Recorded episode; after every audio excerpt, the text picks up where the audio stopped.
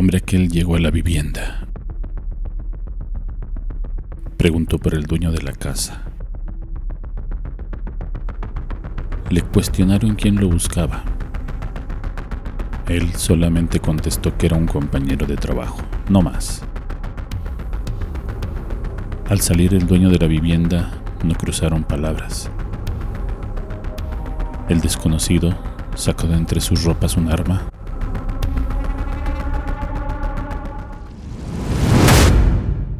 y disparó.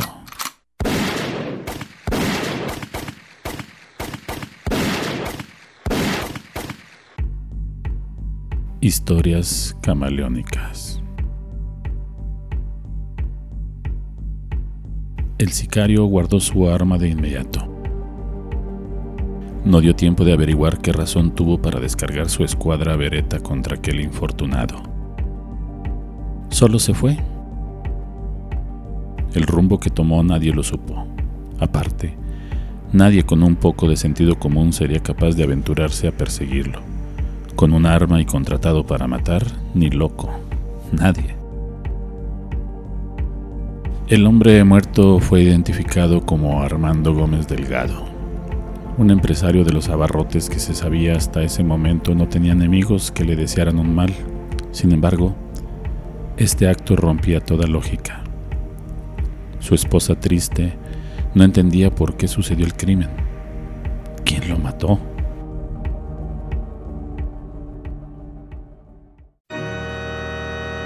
Por la noche, mientras era velado el infortunado barrotero, llegó hasta el ataúd una hermosa mujer madura y un joven, los cuales, al estar al lado del difunto, de repente ella comenzó a recriminar a toda la familia sobre la muerte del hombre. Ustedes lo mataron, gritaba acusadora. Dejaron a mi hijo sin su padre. Silencio. Usted, Rodrigo, señaló el hermano menor de Armando. Siempre lo quiso ver muerto. Él me platicó del pleito añejo que traían por los viñedos de sus papás. Usted nunca soportó que a Armando le hubieran dejado el cargo de los negocios. Pero como eres un parásito, solo quieres enriquecerte con las ganancias. Tú fuiste, no lo niegues, gritó histérica. La familia, especialmente Rodrigo, mandaron sacar al amante del fallecido, no sin antes crear todo un escándalo al respecto. Reproches, gritos, acusaciones, amenazas, todo fue un caos en la funeraria. La esposa del empresario encaró a la otra mujer para preguntarle de dónde salió. Pero antes de que aquello fuera incontrolable, el muchacho y ella se fueron. El velorio continuó, pero sin la tranquilidad deseada. La comidilla social comenzó a partir de ese momento. La policía no había hecho acto de presencia de no haberse conocido sobre la acusación de la afamada amante que nadie identificaba. Llegaron a interrogar a todos en esa noche. Rodrigo fue el más buscado, ya que sobre él pesaba el señalamiento más grave. Mandar asesinar a su hermano. Tuvo que sincerarse en aceptar diferencias con el mayor de sus hermanos, pero nunca aceptó haberlo matado. Los investigadores hicieron su protocolo pericial y se fueron de ahí.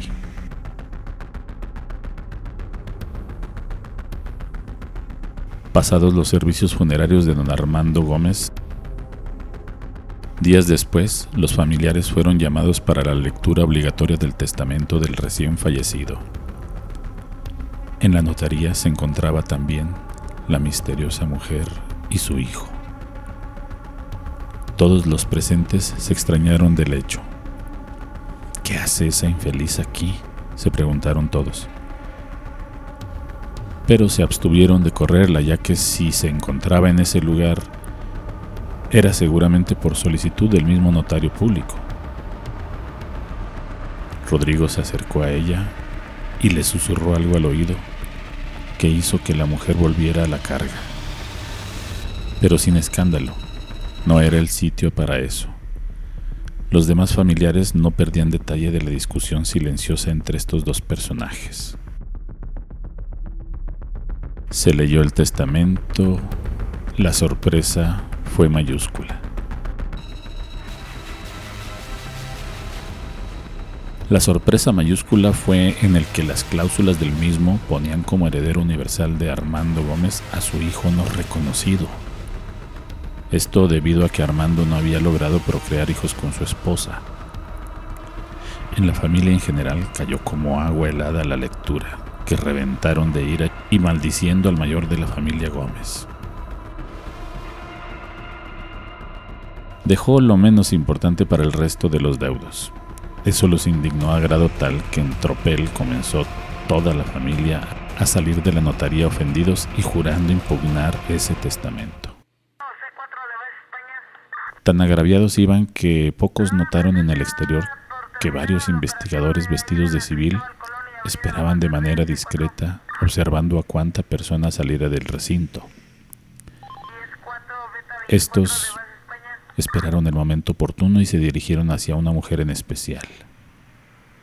Señora Miriam Lozano. Sí, soy yo. Queda usted detenida por el homicidio del señor Armando Gómez. Le leyeron sus derechos. De momento fue muy sorpresivo el acto.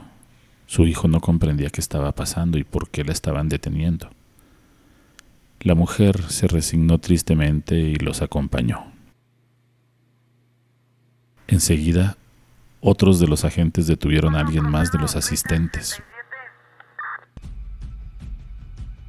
También el señor Rodrigo Gómez Delgado se le acusa del mismo delito por complicidad en ese crimen junto con la señora Miriam. Los demás familiares sorprendidos pedían respuestas, pero solo les comentaron, en el juicio se enterarán. Los subieron a los autos patrullas y se alejaron rumbo al Ministerio Público en el reclusorio. Se supo después que ambas personas eran amantes. Se conocieron en la empresa de los hermanos. Comenzaron una relación a espaldas de Armando. El muchacho no era hijo del hermano mayor de Rodrigo. Entre este y Miriam, los dos planearon el crimen. La mujer manipuló a Armando para cambiar el testamento a su favor y de su hijo ilegítimo. Se pusieron de acuerdo los amantes para contratar un asesino a sueldo. La ambición los cegó, pero esa misma avaricia fue su perdición.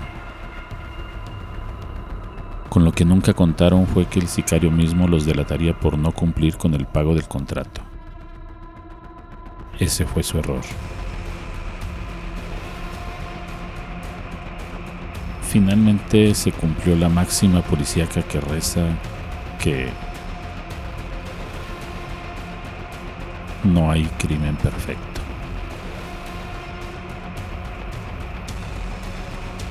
Historias camaleónicas son una idea original, adaptación, producción y edición de Santiago Aguilar.